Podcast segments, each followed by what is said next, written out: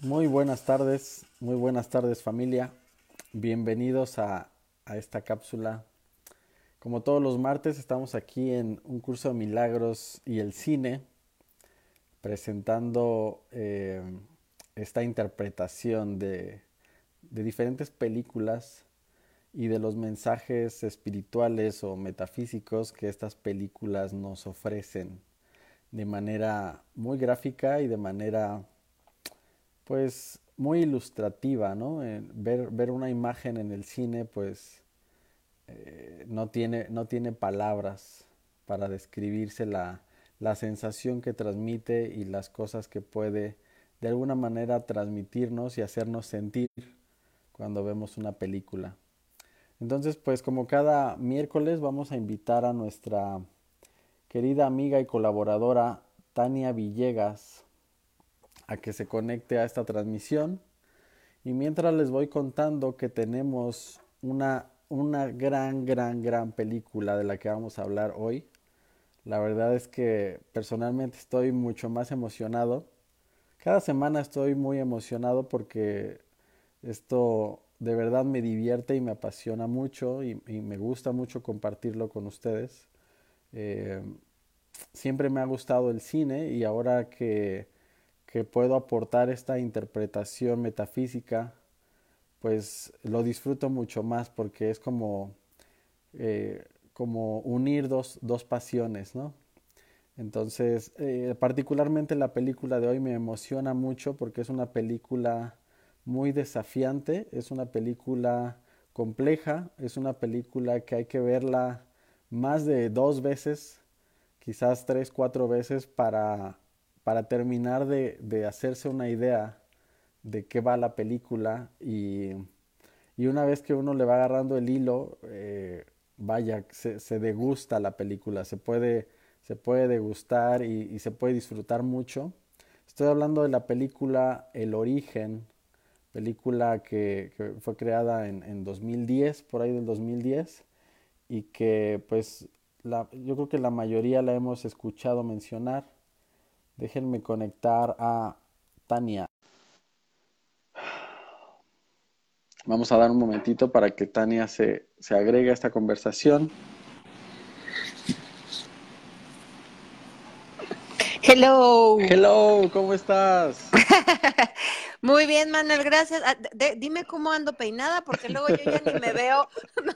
No sé si, si la lechuguita anda chueca o no anda así, o ya, no sé. La lechuguita se ve muy bien ahorita. Ah, qué bueno, bendito sea Dios. Bendito sea Dios.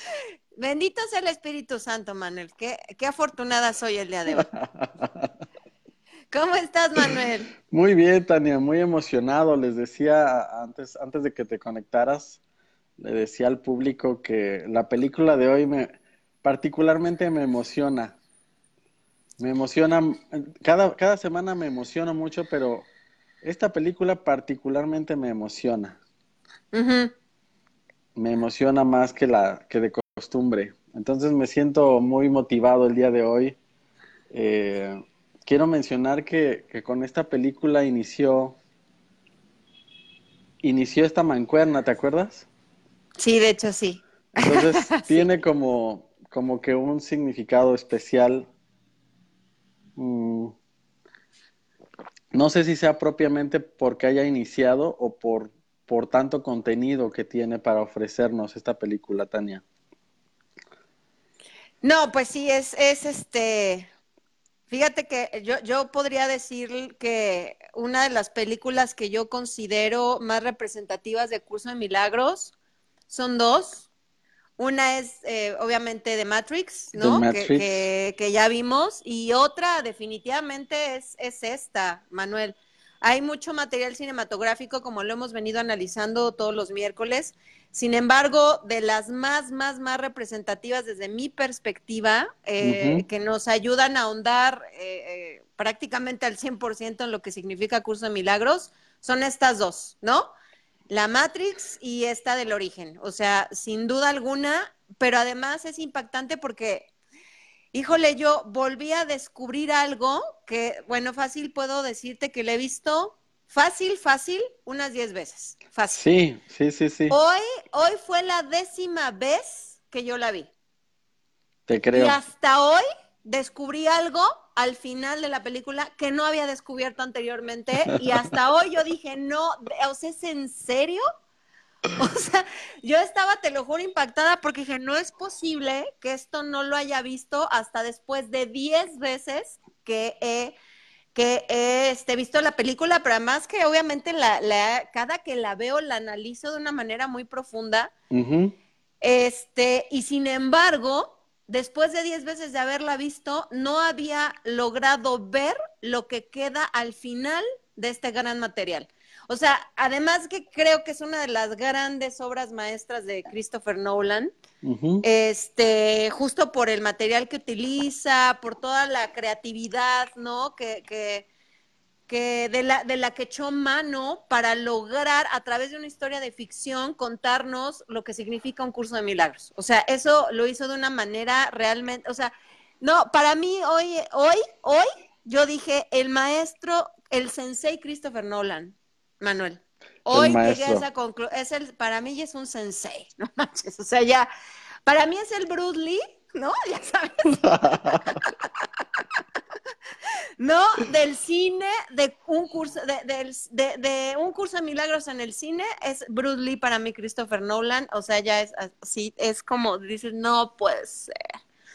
O sea, es súper impactante. Realmente, mira, hay, hay varios detalles. O sea, es un, eh, como tú bien lo decías, es una película, es un material cinematográfico muy complejo. Muy complejo. Cuando, sí, cuando no sabes nada de curso de milagros, ya de entrada es complejo, sin, sin ubicar curso de milagros. ¿eh? Tú ves esta película y dices, híjole, a ver, otra vez, ¿no? O sea, tengo que verla otra vez. Pero ya desde la perspectiva de curso de milagros, dices, no, puta, como 10 veces la tengo que ver para que más o menos me vaya cayendo el 20 que yo creo que el nivel de complejidad es también muy similar al de la película de Matrix, ¿no? Matrix. O sea, eh, eh, es, es- es compleja, no son, no son películas fáciles que vas a entender a la primera, solamente como material cinematográfico, pero como estudiante de milagro, de un curso de milagros, pues menos. O sea, las tienes que ver muchas, muchas, muchas, muchas veces, porque cada vez que tú analizas este material desde la perspectiva de un curso, eh, te van cayendo los 20, poco, poco a poco, poco a poco, poco a poco, y bueno, este material es impactante, realmente a mí eh, me, me, me rebasa, me, me, me simbra, me sacude, me, no sé ya ni qué decir, mano. O sea, así quedé después de ver la película 10 veces, ¿eh? O sea, tú nada más, tú nada más chécale, ¿no? Yo creo y la que seguiré viendo, obviamente. yo creo que esta es una de las cosas eh, más valiosas de la película, que cada vez que la veas es como si la, si la, si la estuvieras viendo por primera vez. Cada vez que la veas vas a obtener algo, vas a cachar una cosa nueva, vas a entender. Y, y bueno, sobre todo con, con, con acompañándolo, digamos, con el estudio de curso de milagros. eh, yo, yo me puse a hacer la tarea muy, de manera muy extenuante, Tania, eh, porque quiero, quiero compartir algo de lo que, de lo que esta película nos está dando y, y darlo, que hagamos esta cápsula una, una guía para que la- las personas le saquen más provecho tanto al curso de milagros como a la película, ¿no? Sí, por supuesto. Que además Entonces- yo casi creo, Manuel, que eh, difícilmente lograremos terminar de analizarla toda hoy, porque eh, sí creo que vale la pena ir Yo como también. desmenuzándola, desmenuzándola, perdón, poco a poco. Yo o sea, también lo sí creo. hay, hay puntos demasiado importantes, escenas demasiado importantes, diálogos demasiado importantes. Y mira, yo también me di a la tarea de hacer una labor muy profunda, en específico con esta película. Por Eso. supuesto, por supuesto también por lo que acabas de decir, ¿no? Porque este, este fue el parteaguas para nosotros. Sí, Justo esta película fue el parteaguas para nosotros. Entonces, eh, incluso extraje eh, varias frases del libro que van acorde con escenas muy específicas de la película. Entonces, sí, sí hice como una labor muy profunda, por eso te digo, y, yo sé que tú también lo habrás hecho, entonces no creo que acabemos hoy, pero vamos a tratar de ir avanzando poco a poco porque creo que eh, coincidimos en que esta película en específico vale mucho la pena hacer un análisis eh, mucho más profundo porque es una película sumamente simbólica, ¿no? Sumamente simbólica. Y, realmente vale la pena analizarla Oye, con Tania, este nivel de profundidad. Si, las, si las otras películas que hemos presentado eran oro molido, esta es, No, esta, esta es... es oro sólido, es polvo de estrellas, no sé cómo decirlo. Mira, yo sí, yo, yo creo que la de la, o sea, de Matrix es la mamá. Este es el papá, ¿no? O sea, este es el papá. De, o sea, Lori, esta película es el papá y ya nos hará falta ver cuál es el hijo para completar la triada. De las películas, sí, o sea, que no yo, representan yo todavía tengo, mejor. yo todavía tengo otra favorita, ¿eh? Para hacer el No papá. me digas. que tú también me la recomendaste, que también es del mismo director y que ya la veremos en su momento, pero, pero bueno, vamos a empezar. Eh, eh, estamos hablando para la gente que se empieza a conectar de la película El Origen o... En o- español, ¿no? En español conocida como El. Origen, Inception, en inglés, Inception en inglés. donde participa como, como actor estelar de Leonardo DiCaprio. Leonardo DiCaprio. Eh, una película pues com- compleja como ya dijimos y vamos a empezar directo Tania con empieza tú empieza tú con, con estas frases porque me llama mucho la atención eh, esto que comentaste de las frases a ver venga Bueno, es que fíjate que, bueno, ve- vemos, por ejemplo, que hay este, que está este personaje que es Dom Cop, ¿no? Dom Cop. Está, como tú lo acabas de decir, Manuel está interpretado por eh, Leonardo DiCaprio, que además, bueno, es un actorazo de una talla impactante. sí Y este abre la película y lo vemos en una escena que a mí también me llama mucho la atención, ¿no? O sea, porque en, en esta escena donde él empieza en el mar, o sea, hay ahí unos policías que lo agarran y shalala, se va a ver a otro personaje que es este Saito, ¿no? Que es interpretado por el actor Ken Watanabe. ajá Este, y que él, por ejemplo, e- es, es como este personaje de Saito, fíjate que yo no lo había visto tan, tan importante las veces anteriores que la vi, pero en esta, que hice un análisis mucho más profundo, no, hombre, es importantísimo Saito. es clave Representa, es clave porque representa muchísimas eh, cuestiones de lo que sucede con el ego también a través, eh, cuando tú estás en el sueño dentro del sueño, ¿no? O sea que ahora lo vamos a ir analizando. Esta película es interesante porque justo nos está hablando de un personaje, o sea, que se dedica a hacer este, originaciones, ¿no? Entonces, eh, obviamente él lo con, trabaja con los sueños y, y- y simbólicamente lo que él hace es entrar en el, en, el, en el inconsciente, ¿no? O en el subconsciente de las personas, que ese también es un apartado, Manuel, porque también me dio la tarea de, de buscar las definiciones de inconsciente y subconsciente, ¿no? Entonces, para yo poder tener una mejor comprensión de lo que nos está hablando la película, que está basada en un curso de milagros, este, pero por ahora vamos a llamarle subconsciente porque en la película es, es la terminología que utilizan constantemente, ¿no? Ya después eh, ahondaremos en la diferencia de uno y otro.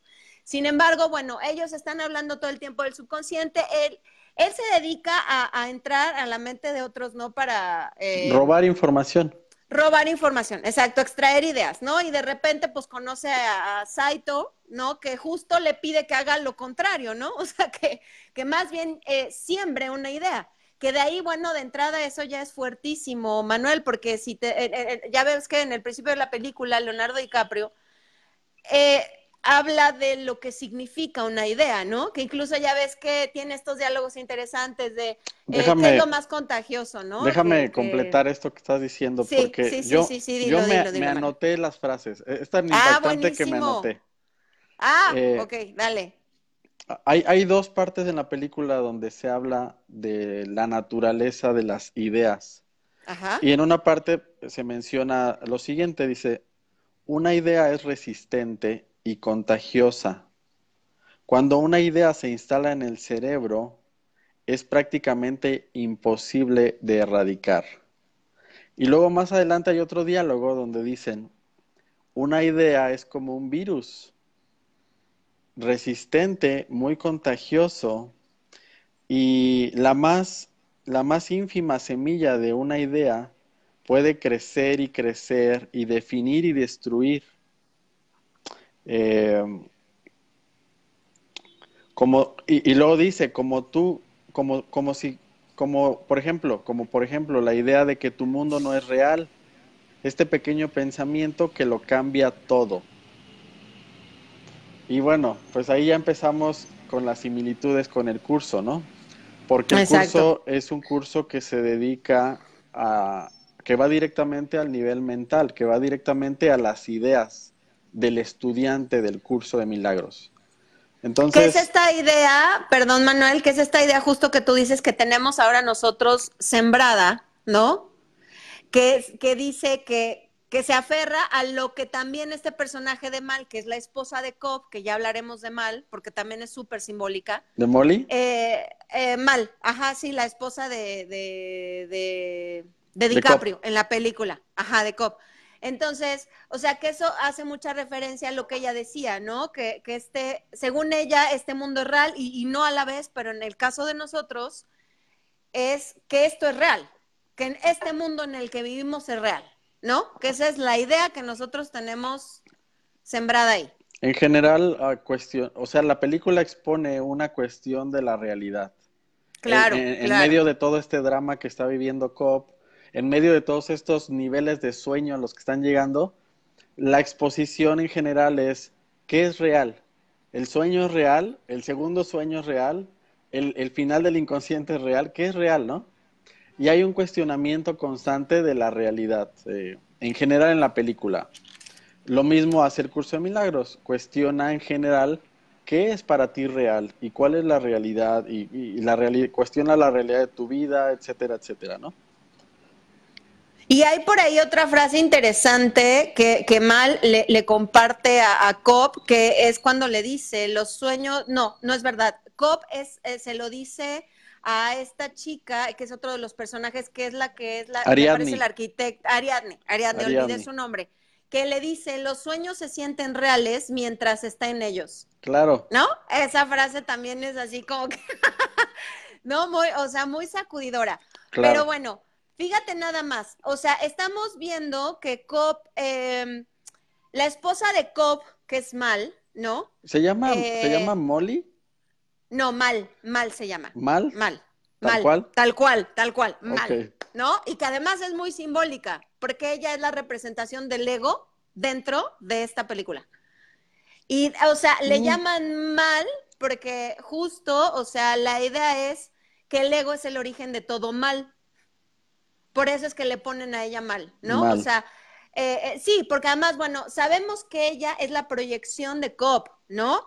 Esta, esta esposa que es de Cobb, ya sabemos que ella ya murió, ¿no? Nos, nos enteramos que pues ella muere, después nos enteramos por qué. Ella muere, pero finalmente eh, es una proyección que se queda eh, eh, dentro de, dentro de, de Cobb, ¿no? No se puede, no se puede deshacer de, de esta proyección porque siente mucha culpabilidad, que es otra de las cosas, por ejemplo, que está bastante bien eh, manejado dentro de la película, ¿no? Porque Bastante obviamente bien. todos nos sentimos culpables, ¿no? O sea, Sí. ves todo el tiempo a un cop que, que se siente culpable, todo el tiempo se siente culpable. O Bueno, sea, y es algo de lo para- que nos pasa a nosotros también, Manuel. Para las personas ah, que la ven por primera vez o por segunda vez y que, que pareciera un material complicado, yo creo que vale la pena explicar que, que, que la esposa va apareciendo en diferentes Sí. escenas, echándole a perder la, el trabajo a Cop. Y que no es tan fácil distinguir cuál es el motivo de que ella esté apareciendo.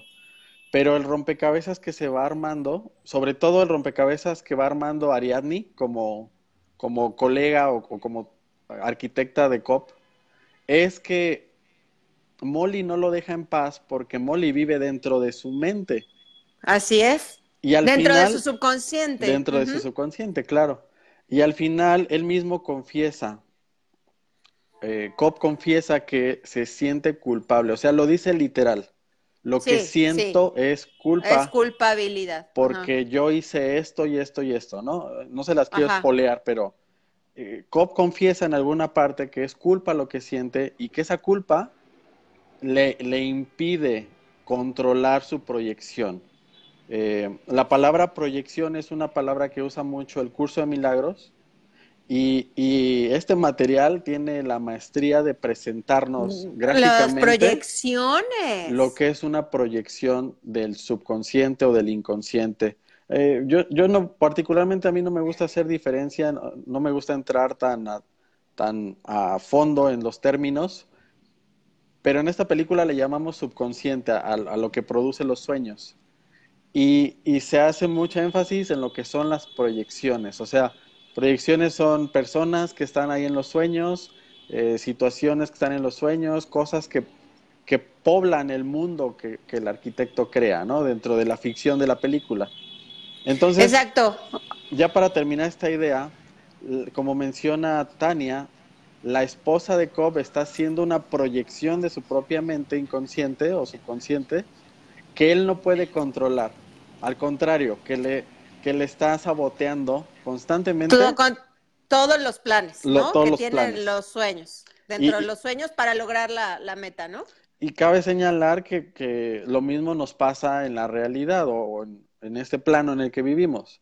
Cuando yo trato de ocultar algo en mi inconsciente, alguna culpa, algún, algún miedo, este, este miedo, esta culpa se va a manifestar y pareciera que nos va a arruinar la vida en realidad esto no es así. Ya Curso de Milagros nos ayuda a, cambiar esta perspectiva. Pero bueno, es, una, es una analogía preciosa esta que hace la película y, cómo lo presenta tan gráficamente, ¿no? Sí, porque además, bueno, es muy impactante eh, ver también dentro de la película cómo es que funciona el subconsciente para defenderse cuando no quiere que, que, se, que se le extraiga información, ¿no?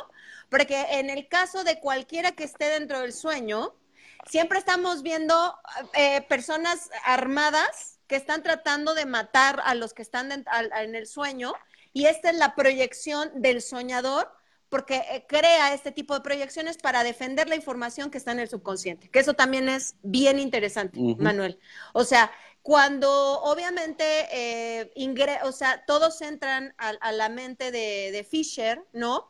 que es, eh, que es el, empresario al que le quieren sembrar la, idea, ¿no? Que es al que realmente le quieren hacer lo, que es la originación, plantarle una idea. Eh, nos damos cuenta que a diferencia de, los, de los sueños anteriores, como fue el de Cobb, por ejemplo, o el de Saito, eh, incluso hay una frase ahí bien interesante porque dice, cuando se dan cuenta que militares o proyecciones militarizadas empiezan a querer sabotearlos o a matarlos, ¿no? O sea, todos se súper eh, impactan y, hay una discusión entre todos. Y Cobb dice, bueno, ¿qué pasa aquí? O sea, ahora este tipo de violencia hay dentro de este sueño es mucho más fuerte de lo que habíamos experimentado antes, ¿no? Y es porque hay una explicación ahí en la película en, en la que se dan cuenta que en el, en el subconsciente de Fisher, que es el empresario al que le van a plantar la idea, este, pues trae ya nociones, ¿no? De, trae un entrenamiento, ¿no? Trae un entrenamiento y shalala, y entonces vemos que estas proyecciones, lo que realmente están haciendo estas proyecciones es resguardar la información del subconsciente. O sea, tal cual, ¿no? que eso, eso también en la película es, es eh, como muy, muy, muy impactante. Entonces, eh, ajá, hay, hay por ahí otras frases interesantes, por ejemplo, de Saito, que dice algo eh, cuando, cuando están, em, cuando él está en el helicóptero con Cobb, ¿no? Antes de que vayan a, vayan a hacer el trabajo con, con Robert Fisher, le dice algo que, que, también es muy repetitivo en otras películas, que lo hemos visto en Vanilla Sky, que lo hemos visto en la Matrix, y que también es un concepto que maneja un curso de milagros, que le pregunta, ¿quieres dar un salto a ciegas? ¿Qué es el salto de fe? El salto de fe. En, en, The Matrix lo vemos también, en Vanilla Sky lo vemos también, o sea, este concepto que se repite en estas películas que fueron hechas también en base a los principios de un curso de milagros. En Avatar también. En Avatar también hablan del salto a ciegas o que es el sinónimo del salto, de salto de fe. ¿no? que, y de, de, hecho es impactante porque justo casi al principio, bueno, a diferencia de Vanilla Sky, que Vanilla Sky lo dicen ya al final de la película, en The Matrix y en esta del origen lo dicen casi al principio, ¿no? O sea, que es uno de los conceptos que nos plantea un curso de milagros Eh, no recuerdo exactamente en, dónde, pero te, lo, está repitiendo, ¿no? Lo está repitiendo constantemente. Y, eso... Déjame, déjame complementar esto que estás diciendo, porque Saito además le dice, ¿deseas morir como un... Como, ¿Deseas morir solo como un viejo con... Amargado, amargado con remordimientos? o, o prefieres dar un salto de fe? Exactamente. Y o sea, que eso es lo que... La, repiten al final. Al final se voltean los papeles. Tres, veces. Esta frase se repite tres veces durante toda la película. Al principio, en la parte intermedia y al final, que es con lo que ya está terminando, que, es cuando Cobb regresa al limbo, ¿no? Es ahorita también vamos a hablar del limbo, que es cuando él regresa para salvar a Saito, ¿no? Así es. Que ya lo vemos completamente envejecido, y, fíjate, él también, Saito, o sea, en este momento, al final de la película, por eso hablábamos de que es un personaje súper clave, o sea, él, él también se siente de alguna manera culpable, lleno de remordimientos, Manuel, y es por eso que ya lo vemos súper envejecido, ¿no? Que bueno, esa es la ilusión que cree el ego, que también es otro de los principios que se, que se abordan en un curso de milagros. En un curso de milagros. ¿No? Acerca del tiempo, de la muerte y de la vejez. Sí, sí, sí. Que ya vemos un Saito, o sea, obviamente sumamente eh. envejecido porque está en el limbo, que esa es la representación del sueño en el que estamos nosotros acá, ¿no? O sea, todavía de la desolación. exacto, que es impactante porque fíjate, ellos cuando eh, eh, empiezan a planear el entrar a la mente de Robert Fisher, tienen que entrar a tres niveles distintos de sueño, o sea, es el sueño dentro del sueño, dentro del sueño. Y después de estos tres niveles se encuentra el limbo, ¿no? Y fíjate nada más que interesante, Manuel, porque yo incluso busqué eh, a través de la RAE el sinónimo de limbo. O sea, quitando que obviamente desde una cuestión religiosa sabemos, eh, no es esta definición religiosa de limbo, sino eh, de, lo que es la RAE. Bueno, ahorita les digo porque mm, es, que, es que anoté tantas cosas en esta película que ahora les voy a decir, aquí está, fíjate, ¿eh? de acuerdo a la RAE, lo que significa limbo, sin enterarse de lo que ocurre. Inconsciente. O sea, sin enterarse de lo que ocurre. Imagínate nada más, digo, qué impacto, ¿no? Y dentro de la película ocupan esta definición del limbo y es en donde vemos que llega Saito.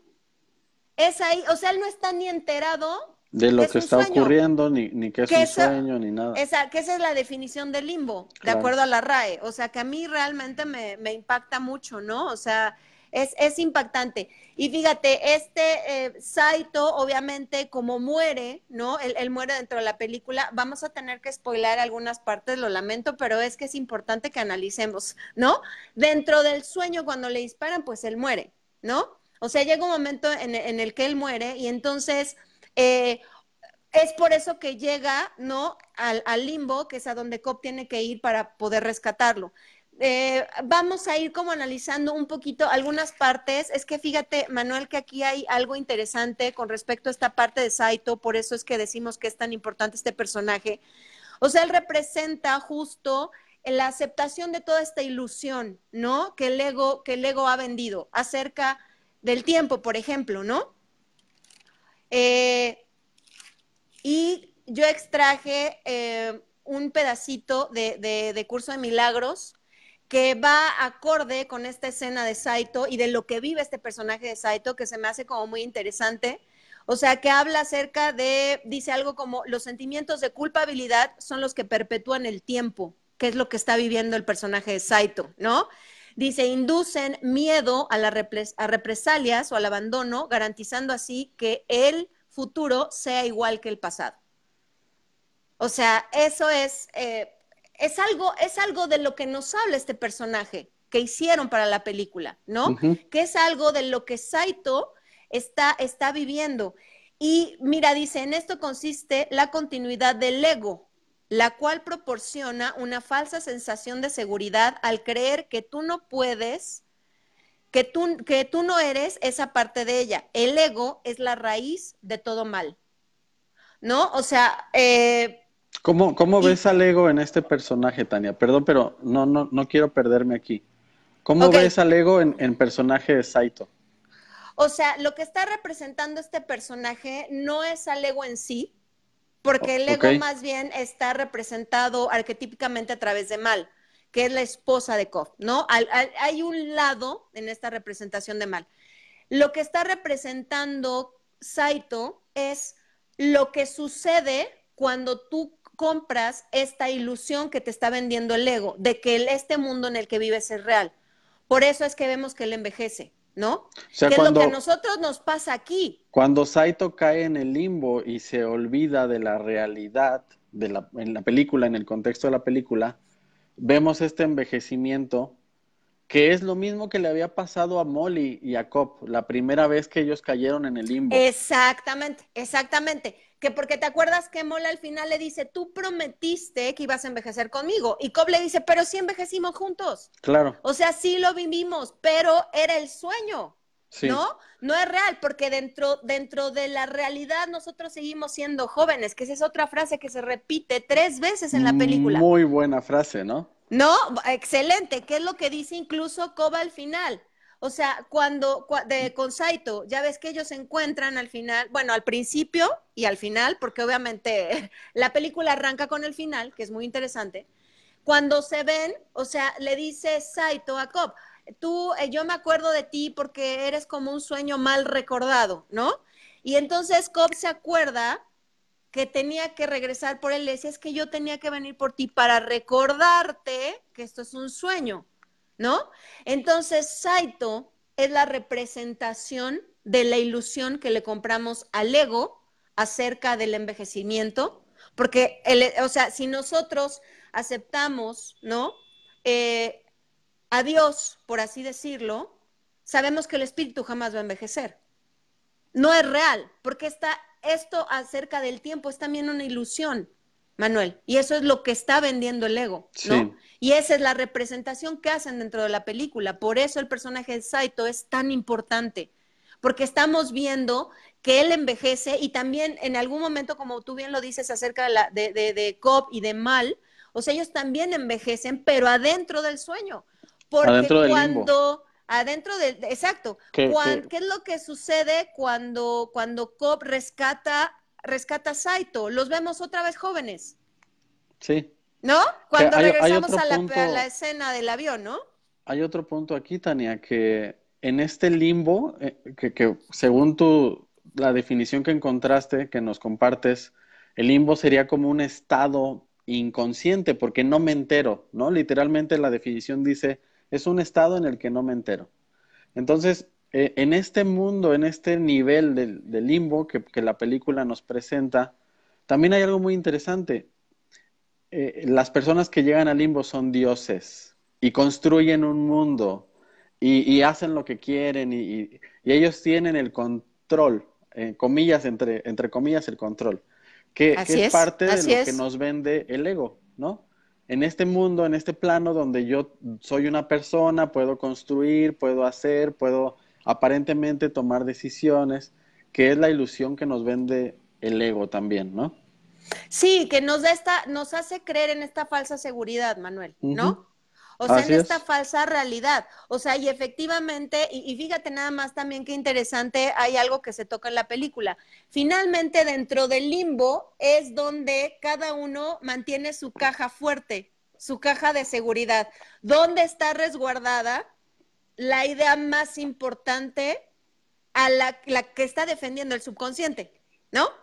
O sea, porque si, si, si, no mal recuerdas, al principio de la película, cuando arranca, también vemos la caja, la caja de seguridad de Saito. Sí. ¿No? O sea, y, y, en el caso de Mal, o sea, lo mismo, que ya después obviamente entendemos que Cobb sentía toda esta culpabilidad porque él es el que le siembra la idea de la muerte y de que el mundo no es real y de que solamente puede despertar muriendo a mal, ¿no? a su esposa. Porque esa es la, a su esposa y, por eso entendemos que él se siente tan profundamente culpable, ¿no? Que, o sea, para mí y yo creo que para muchos estudiantes del curso esta caja fuerte y este simbolismo de la idea de la, del pequeño pensamiento eh, no pude evitar no recordar la frase del curso cuando, cuando el curso de milagros dice la pequeña y alocada idea de cuál el Hijo del, Hombre olvidó reír, ¿no? Porque incluso en una parte de la película, Cobb lo describe como que hay un lugar secreto donde, donde mi esposa guardó una idea que quiso olvidar y que quedó muy profunda, ¿no? Y que fue hasta donde Cobb llegó a cambiar esa idea. Así es. Y mira, con respecto justo a lo que estamos hablando, de que en, este nivel, en el limbo, es donde ellos empiezan a crear. Eh, Cobb dice, en un sueño creamos y percibimos nuestro mundo simultáneamente, ¿no? Dice, lo hace, lo hacemos tan bien que ni nos damos cuenta. O sea, obviamente ellos no, no, no, como están en el limbo, no se enteran, tal cual, ¿no? Lo dice esta descripción de la, de la de la que estamos, de la que estamos hablando, este, Manuel. Entonces, em, bueno. Eh, déjame, déjame recapitular un poquito, Tania, para la gente que se está sumando. Sí, perfecto. Que veo aquí mucho movimiento en el chat. Estamos hablando de la película El origen y, y de los mensajes y lo valioso que es esta película para los estudiantes de curso de milagros, porque nos ofrece muchos, mucha ilustración gráfica de conceptos bien importantes, conceptos metafísicos muy importantes. Ya hemos hablado del, limbo, que es este estado de inconsciencia. Ya hemos hablado de los sueños, ya hemos hablado del inconsciente, ya hemos hablado de las proyecciones.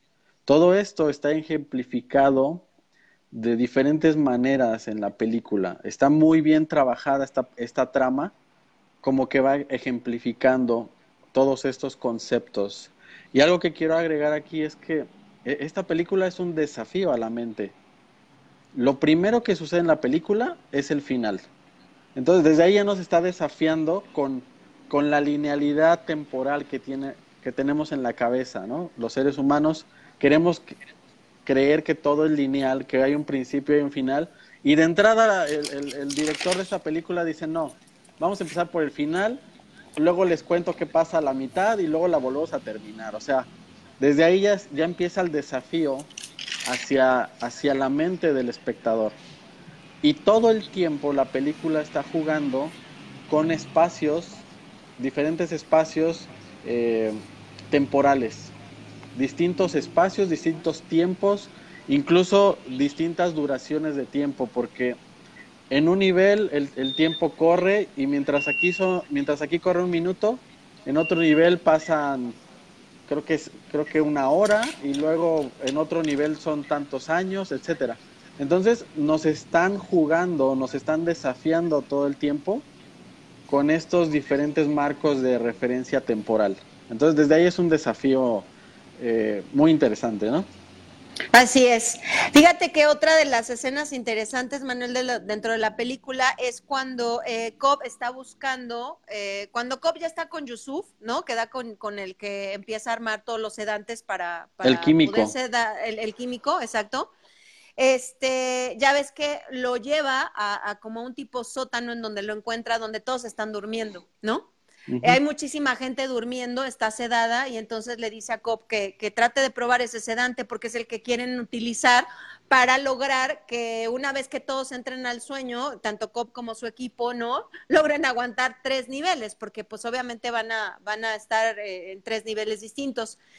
Y ahí eh, le, preguntan algo a, un señor que está eh, vigilando que todos estén dormidos, ¿no?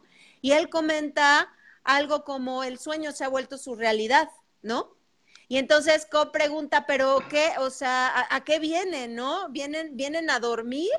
Y le dice, sí, pero más bien vienen a despertar, ¿no? Y ves a todos que están dormidos, o sea, y que llevan, que, que, o sea, ellos dan a entender que este, este grupo de personas pasan de tres a cuatro horas diarias, ¿no? Este, sedados porque van a despertar no van, o sea, los ve y dice, están dormidos, no vienen a despertar. O sea, eso también es como muy simbólico. Y esa parte es como este sumamente interesante, ¿no? Dentro, dentro de la película, porque ahí estás viendo una representación más que es muy simbólica de lo que estamos viviendo nosotros, ¿no? Una muy buena broma metafísica ahí. Ah, exacto, sí, no vienen a dormir, vienen a despertar, dice, no, puta. y mira, eh, eh, hay otra, otra frase que Cobb dice por ahí que también se me hace muy interesante, que era lo que hablábamos acerca de lo que significan las ideas. Él dice, la idea más chica puede crecer hasta destruirte o definirte, ¿no? O sea, que en el caso de nosotros, de acuerdo a lo que hemos estado estudiando en un curso de milagros, Manuel, esta idea de que este mundo en el que estamos es real nos ha destruido realmente, ¿no? O sea, y, también tal vez de alguna forma yo no diría, yo no diría destruido, porque en nuestra verdadera naturaleza no podemos ser destruidos, pero sí jugamos al juego dentro del de la muerte. Claro, es que eso a eso voy. Dentro del sueño, ¿no? Porque ya ves que también eh, es algo que dice un curso de milagros. Este mundo en el que estamos no es un mundo feliz, no es un mundo bonito, ¿no? Dentro del sueño, esta idea o sea, sí, sí, de alguna manera nos ha estado destruyendo. Que yo sé que nada real puede ser amenazado ni destruido. Sin embargo, en el sueño, en el sueño sí, porque creemos, exacto, creemos que, que, de la muerte, Jugamos el juego de la escasez, jugamos el juego de la enfermedad, jugamos el juego del envejecimiento, de la jugamos el juego de la destrucción, de la muerte, entonces, sí, sí, o sea, nada más quería aclararlo para que la gente no se nos confunda. Yo, yo te ah, claro, claro, claro, claro. Pero aquí hay un juego que estamos todos jugando de manera eh, acordada y que es darle realidad a este mundo, es jugar este juego de la destrucción, de la devastación, de la muerte, del envejecimiento, del aburrimiento, de que nada es eterno, de que todo termina por acabarse, etcétera, etcétera, ¿no? ¿Qué es esto que, estás comentando ahorita, Tania? Sí, Manuel, porque este, obviamente eh, hay como muchos conceptos que está manejando la, película. Fíjate que otro de los conceptos eh, que, también estudia eh, o profundiza, se profundiza en un curso de milagros que queda bastante claro en la película es lo que hablábamos acerca del tiempo, ¿no? que uno de los personajes hemos venido repitiendo, que uno de los personajes claves que representa esta cuestión es Saito. Este, y, fíjate que, lo que nos da a entender una parte muy interesante es eh, que el tiempo se perpetúa a través de la culpabilidad y el miedo, ¿no?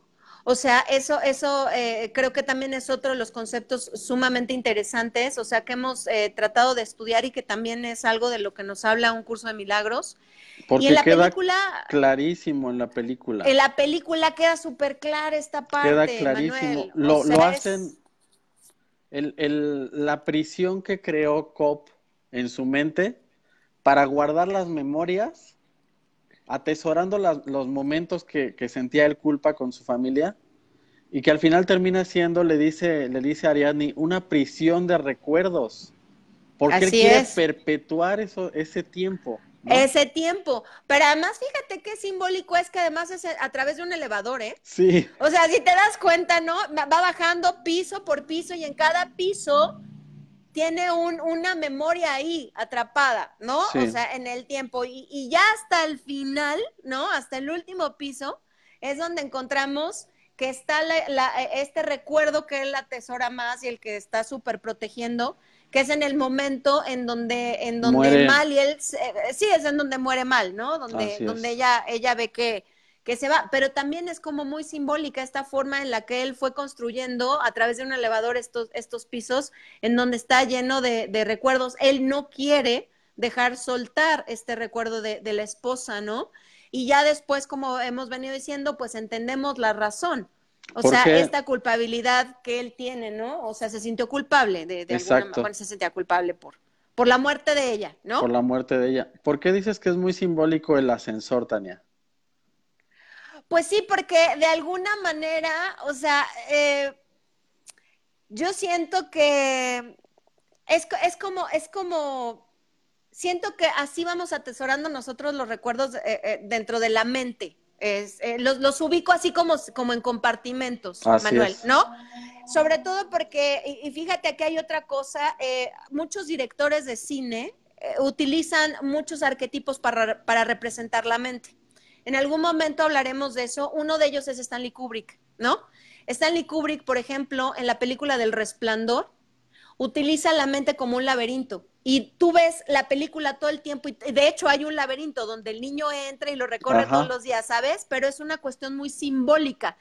Y desde la, perspectiva de Stanley Kubrick, él ubica la mente como un laberinto, que realmente ese es uno de los eh, conceptos importantes que él maneja en la película, ¿no? Así es. En este caso, Christopher Nolan, ¿no? O sea, nos muestra, o sea, que estamos utilizando la mente como si fueran compartimentos en donde estamos guardando todas las memorias. ¿no?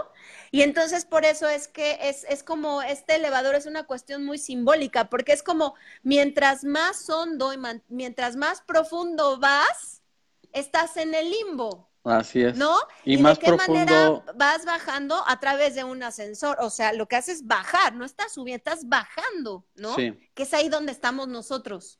Un curso de, de, un curso de milagros te habla de los niveles del ego. Y te habla de que el mundo que hemos eh, fabricado falsamente eh, está lleno de niveles, lo hemos fragmentado en niveles. y, la película presenta los niveles con el ascensor y presenta los niveles con los diferentes niveles de sueño. De, los, sueño, claro, claro. Y ahí también, si te das cuenta, o sea, en todos esos niveles está el ego, que es mal, ¿no? Eh, todos esos niveles está el ego. En distintos momentos en distintas escenas, en distintos este, ámbitos, ¿no? Hay uno que está en la playa con sus hijos, otro está ella sola, que es donde está en el hotel. O sea, todo el tiempo estamos viendo todos, todos estos niveles, ¿no? O sea, desde el más alto hasta el más bajo, que ya en el más bajo es donde este, encontramos el limbo, ¿no? Este mundo que ellos construyeron, shalala, y todo esto que sabemos. Entonces, o sea, está llena de simbolismos, Manuel. O sea, esta película es como para, sí, realmente hay que analizarla. Y no hemos abordado todavía lo que ellos utilizan, que es su tótem, ¿no? Para ubicar que, que, que, que están en, para diferenciar la realidad del sueño. ¿Qué podemos este decir del, del tótem, Tania? Bien, pues es súper interesante, Manuel, porque... Pues ya de una vez, venga. O sea, una de las cosas que nos plantea la película, y bueno, por eso te digo que me da mucha pena, pero voy a tener que spoilearla, ¿no? Porque no hay otra forma de hacerlo en esta ocasión. Este, realmente es, es em, un poco confuso, ¿no? El, que estos personajes utilicen el, el tótem supuestamente para ubicar cuando ellos están soñando y cuando ellos están viviendo supuestamente la realidad. Lo que nos hablan acerca del tótem es que eh, en el tótem que utiliza, por ejemplo, Cobb, es el que utilizaba su esposa, ¿no? Y se lo queda él. Entonces, él, eh, dentro de la película, hay un diálogo muy interesante en donde Cobb nos informa que este tótem, cuando él está en la realidad, da vueltas, gira y cae, ¿no? Y cuando está dentro del sueño, nunca cae. O sea, queda girando todo el tiempo, Manuel, ¿no? Claro. Pero el detalle en el que yo me fijé hoy, apenas hoy descubrí dentro de la película, ¿no? Y luego obviamente hice mi, hice mi research, ¿no? O sea, eh, que, que efectivamente me di cuenta que era real y hasta hoy me di cuenta. Es que al final de la película, cuando él logra salir de este nivel del sueño, ¿no? o sea, logran implantar la idea en Robert Fisher acerca del padre, ¿no? De que él se independice y, no continúe con los pasos del padre. O sea, es que supuestamente Saito hace la llamada y entonces Cobb puede regresar a Estados Unidos para estar con la familia, porque si no mal recordamos, él estaba acusado de haber matado a la esposa, por eso no podía ingresar nuevamente a los Estados Unidos. Supuestamente todo sale muy bien, Manuel, ¿no? Supuestamente todo está perfecto. Vemos, lo vemos a Cobb en esta última escena llegando acá, porque obviamente llega al aeropuerto, lo recoge el papá y luego lo vemos en su casa, ¿no? Y todos decimos, wow, sí lo lograron, ¿no? Todo es impactante. Y lo primero que vemos en esta escena final es que él saca su tótem y lo hace girar en la mesa. Corte A, vemos que por fin puede ver la cara de sus hijos, porque él no había querido ver la cara de sus hijos para no hacer el sueño real, ¿no? Y entonces vemos que los hijos voltean y decimos, ya, la libró, La sí libró. lo logró, ¿no? Pero Christopher Nolan es tan, tan, no sé cómo decirlo, ¿no? Que inmediatamente la cámara, después de ver esta escena donde él está feliz con los hijos, regresa a la mesa y el tótem jamás se cae. Nunca se cae. El tótem queda girando todo el tiempo en la mesa. No sabemos realmente, Manuel, si Cobb logra salir del sueño o se queda en el limbo. Interpretación de cada quien. Así es. Cada quien que lo interprete como quiera. A mí me Porque gusta yo pensar, jamás había visto ese detalle y, y es, y te voy a explicar. El tótem es muy representativo por eso. Porque también puede ser que si no lo logra, quiere decir que nosotros estamos también todavía dentro del sueño. claro, Y que la meta y la aspiración es a que nosotros lo logremos, pero aún estamos aquí. ¿No? a mí, a mí me gusta pensar que, que Christopher Nolan hace una broma ahí, otra broma metafísica y dice, a ver, pues el, el tótem sigue girando, o sea, no hemos salido del sueño, no se crean que esta, que esta realidad es real, ¿no? Ya se acabó. Como que nos falta subir un nivel, ¿no? Como que todavía estamos dentro del sueño. Ajá. O sea, pero adentro, dentro de la ficción de la película, tampoco lo sabemos. Tampoco lo sabemos, la, la Tampoco cámara, sabemos si realmente Cobb lo logra o no. la cámara Porque corta, fíjate, exacto, porque además a- hay, hay algo interesante, porque si no mal recuerdas, que esa es, que esa es otra trampa también de Nolan, que es impactante, porque esta, esta duda la siembra desde que Cobb se encuentra con, con Mal, al, al final, ya casi al final, que encuentran a Fisher, ¿no? Ya, ya ves que eh, Mal secuestra a Fisher con, con la idea de que, de que Cobb la siga, ¿no? Y la vaya Sí. a buscar y se quede con él. Pero al final ella le empieza a cuestionar cosas, o sea, ella dice, hay diálogos bien interesantes también, y le dice, tú eres el que está soñando, ¿no? Una cosa es lo que tú piensas, pero ¿qué es lo que tú crees? El que está soñando eres tú. Y todo el tiempo, la perspectiva desde este lado, desde el personaje de Mal, es todo el tiempo el que sueña eres tú. ¿Cómo? O sea, él, Cobb ella le plantea, tú estás diciendo que soy yo la que no sabe ya diferenciar entre el, la- el sueño y la realidad. ¿Cómo no sabes tú que eres tú el que lo está viviendo? Desde ahí Nolan estratégicamente nos está sembrando muchísimas cuestiones que casi cierra al final, Claro, Manuel. está y que lo sembrando deja la, obviamente abierto, ¿no? está Para la sembrando la, interpretación la de cada quien. pregunta y que cada quien nos preguntemos si realmente lo que vemos es real.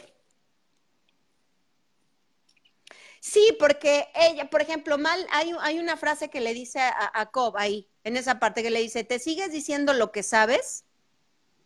Te sigues Pero- repitiendo lo que, lo que ya sabes, lo, que te sa- dice. lo que ya sabes, le dice, pero ¿en qué sabes. crees? Sí, ¿No? ¿Qué es lo que tú estás sintiendo? O sea, eh, eh, realmente es, es, es una pieza magistral. Es una pieza magistral, Manuel, ¿no? Definitivamente, Porque Tania. desde, o sea, está el sueño dentro del sueño, más los diálogos que hay entre los personajes. O sea, los mismos personajes, llega un momento que ya no saben qué es real y que no. Nosotros tampoco, ¿no? O sea, nosotros estamos igual, exactamente igual que ellos, ¿no? Sí, sí, sí. Por eso te digo que el planteamiento general de la película es este. Ah, cuestiónate tu realidad. ¿Realmente lo que estás viviendo es real? Y, y bueno, nos da muchas pistas, nos da muchos manejos, eh, muchas situaciones, diferentes situaciones y diferentes formas de preguntarnos la misma cosa. ¿Lo que estamos viviendo es real o no es real? Podría ser un sueño, ¿por qué? Porque los sueños se sienten reales cuando estamos en ellos. Y no es hasta que despiertas cuando notas que había algo extraño en el sueño. Esto, este es un diálogo que, que le dice Cobb a, a Ariadne cuando le está dando las clases, le dice, lo que sientes, eh, los sueños se sienten reales hasta que despiertas y te das cuenta de que había algo extraño en el sueño. Así y luego es. le vuelve a reafirmar cuando le dice, la cara llena de vidrios duele cuando estás soñando. O sea, lo sientes, el sueño se siente.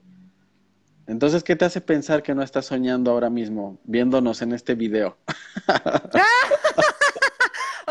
nos vamos a tener que hacernos la pregunta que, que dice Cobb que es estratégica. Si sabemos cómo llegamos aquí, es real. Es real. Si no, si no sabemos cómo llegamos, estamos soñando. Así es. ¿Te acuerdas cómo llegamos hasta acá, Manuel? ¿Te acuerdas cómo llegaste aquí? Pues yo no me acuerdo. Pues mira, yo Tania. Ya no sé. Vamos, yo ya no sé. Vamos, eh, vamos a tener que hacer una segunda parte de. Porque a mí todavía me falta, ¿eh? eh no, a mí también, a mí también, Manuel, extraje muchas frases de curso de milagros, que, que, que te digo que ya obviamente pues eh, por eso te decía yo en un principio que yo creo que una cápsula, yo creía y ahora estoy segura de eso, no nos iba a alcanzar para, como para terminar todo el análisis, porque es una película que sí merece como su, su tiempo. Su, su, su tiempo, porque además, o sea, nosotros también tenemos que empezar a digerir cierta información, Manuel. O sea, no, no es una información que nos caiga. No, no, no, por supuesto que no. Yo, ¿no? yo todavía yo todavía siento que tengo que ver la película unas otras diez veces para, para terminar de, de, de, entender. Pero mira, les voy a adelantar un par de cosas que, que, vamos a ver la siguiente semana. Para la gente que está aquí conectada, para los que vayan a ver este video, que, que estén al tanto de qué es lo que vamos a ver. Les tengo por ahí un ejemplo de una relación santa. Literalmente el, el curso habla de la, de la relación santa y esta película nos presenta una relación santa. Les tengo también por ahí eh, un ejemplo de perdón que se hace durante la película, ¿no? Que obviamente pues tú ya sabes cuál es. Hay una hay un proceso ahí, de hecho son dos, pero bueno, dejémoslo en uno, que es el principal y el otro es como secundario. Eh, procesos que van desde el planteamiento hasta la catarsis y, un, hacer un cambio de percepción, que es el perdón al final de cuentas. Un, un cambio de percepción y, y, y, hay por ahí otras cosas que vamos a ver que todavía tengo reservadas y que ahorita pues ya no nos da tiempo, pero que estoy de acuerdo con Tania, hay que, hay que dedicarle al menos otra cápsula a esta película y darles la, la oportunidad de que si no la han visto, vean la película y si ya la vieron, la vuelvan a ver. Ahora ya con lo que les adelantamos y con la información que Tania nos viene compartiendo, seguramente ya la, ya la verán con otros ojos. no, sí, bueno, es que, es que además, eh, eh, pues bueno, está lleno todo de simbolismos, Manuel. Entonces, sí, sí, sí, hay. Que, hay que, estos simbolismos no, no, no, los, no los capta uno de inmediato, ¿no? O sea, sino que tiene, o sea, vaya, la información se queda en el inconsciente. Sin embargo, ya después es como que la, la vas empezando a digerir poco a poco. Así es y vamos encontrando, y es lo que yo te digo, o sea, yo, por ejemplo, no me había dado cuenta de este detalle al final, ¿no? Que queda el final abierto. ¿Sabes que muchas personas odian esta película por, por eso? Por la última escena. O, a mí me han No hecho me estos di- comentarios, dicen, yo odio esa película porque al final no, no me queda claro si pasó o no pasó, si está soñando o no está soñando. Y, y hay, mucha, hay muchas personas que se sienten ansiosas con ese tipo de situaciones, con, con la, con la indefinición, ¿no? Con la ambigüedad de, de, de no saber en qué acabó. Pero, Pero, bueno, yo es- creo que también al, al mismo tiempo es, es una propuesta interesantísima. claro, claro que lo Porque es. es lo que decimos, ¿no? O sea, de alguna manera también puede ser muy simbólica la cuestión de que estamos siendo nosotros representados ahí mismo, Así es. ¿no? De Como si esto es diciendo, un sueño no es un Aquí sueño. sí, o sea, nosotros seguimos en el sueño, ¿no? O sea, ya te di toda la información, pero ¿qué crees? Sigues en el sueño. Sigues en el sueño. O sea, en el sueño, Manuel. Y eh, obviamente, digo, la meta y el objetivo de todos es despertar. Pero fíjate, ya para terminar, bueno, yo terminar ya, ya eh, esta parte, yo me quedé pensando, eh, esta película es interesante porque nos plantea, ¿no? Esto que estamos adentro del sueño y cómo lo estamos viviendo, ¿no? Muchos conceptos de un curso de milagros. Ujú. Y de repente me puse a pensar, Manuel, si de alguna manera los que nos dedicamos al cine quisiéramos crear, ¿no? Una, una historia que hablara de curso de milagros, yo creo que una propuesta importante o interesante para mí sería, ok, estoy adentro del sueño, ahora cómo salgo, ¿no? ¿qué es lo que tengo que hacer para salir? Yo sé que la respuesta está en el libro, ¿no? En, en un curso de milagros, pero eso tal vez sería interesante verlo en una historia de ficción. Verlo gráficamente, ¿no? Así ¿En es, qué, ¿En qué consiste el perdón? ¿Cómo aplicar el perdón? ¿Cómo recibir la expiación? Eh, cómo, ¿Cómo cambiar la percepción? Tenemos mucho que hacer como cineastas, Tania. Sí, Manuel.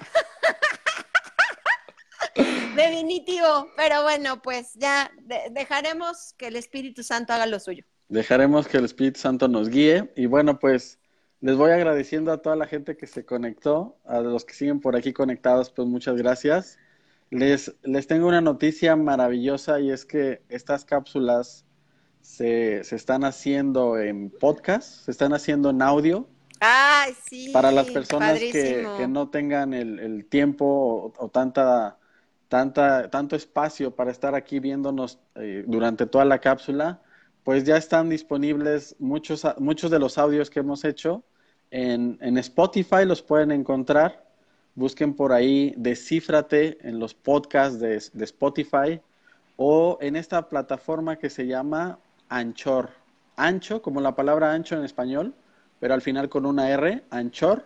Y también nos buscan como Descífrate y por ahí se suscriben al canal y pueden escuchar los audios, pueden, pues es una manera mucho más, eh, me parece, práctica de escuchar estas grabaciones y repetirlas y repetirlas y también de compartirlas si de pronto le, les, les interesa o se sienten guiados a compartir este material. Me parece que es mucho más práctico compartir un audio que, que compartir el, el, video de Facebook. Entonces, eh, por ahí está ya disponible. Eh, esto sucedió sin que nosotros lo planeáramos, pero bueno, el espíritu sabe cómo trabaja y nos va guiando, ¿no? Y les, hacemos esta invitación también a que se dejen guiar, como dice aquí Gisela. Muy bien, muy bien eh, apoyado aquí. Pediremos guía al espíritu y pues nosotros también es lo que hacemos. Pedimos guía y tratamos de dejarnos guiar. Que además, Manuel, fíjate que esto de los audios está increíble, porque a mí me ha pasado, yo estoy haciendo cosas en casa y lo estoy oyendo, ¿no? O, sí. o sea, y, y, puedo al mismo tiempo hacer otras cosas mientras estoy oyendo el mientras material. Y yo creo que eh, mientras escucho, entonces es un, o, o, vas manejando en el carro y, ¿no? O sea, y tienes ahí tú, estás escuchando, o sea, no sé, eh, creo que como dices tú es es súper práctico y yo estoy muy emocionada con estos audios. Yo ya los empecé a oír se los recomiendo ampliamente porque la verdad es bien interesante estar, eh, pues, eh, constantemente eh, re reforzando, ¿no? Todo lo que, lo que vamos aprendiendo.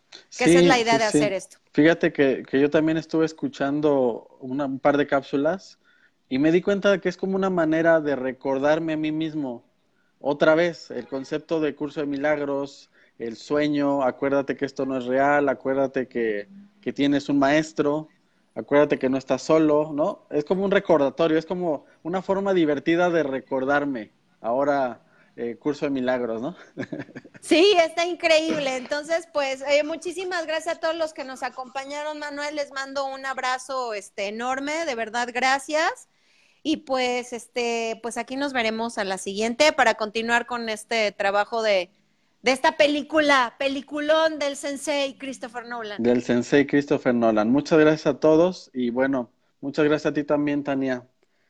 Un placer estar aquí contigo. Gracias, igualmente, Manuel. Que tengan excelente semana. Bye. Hasta luego.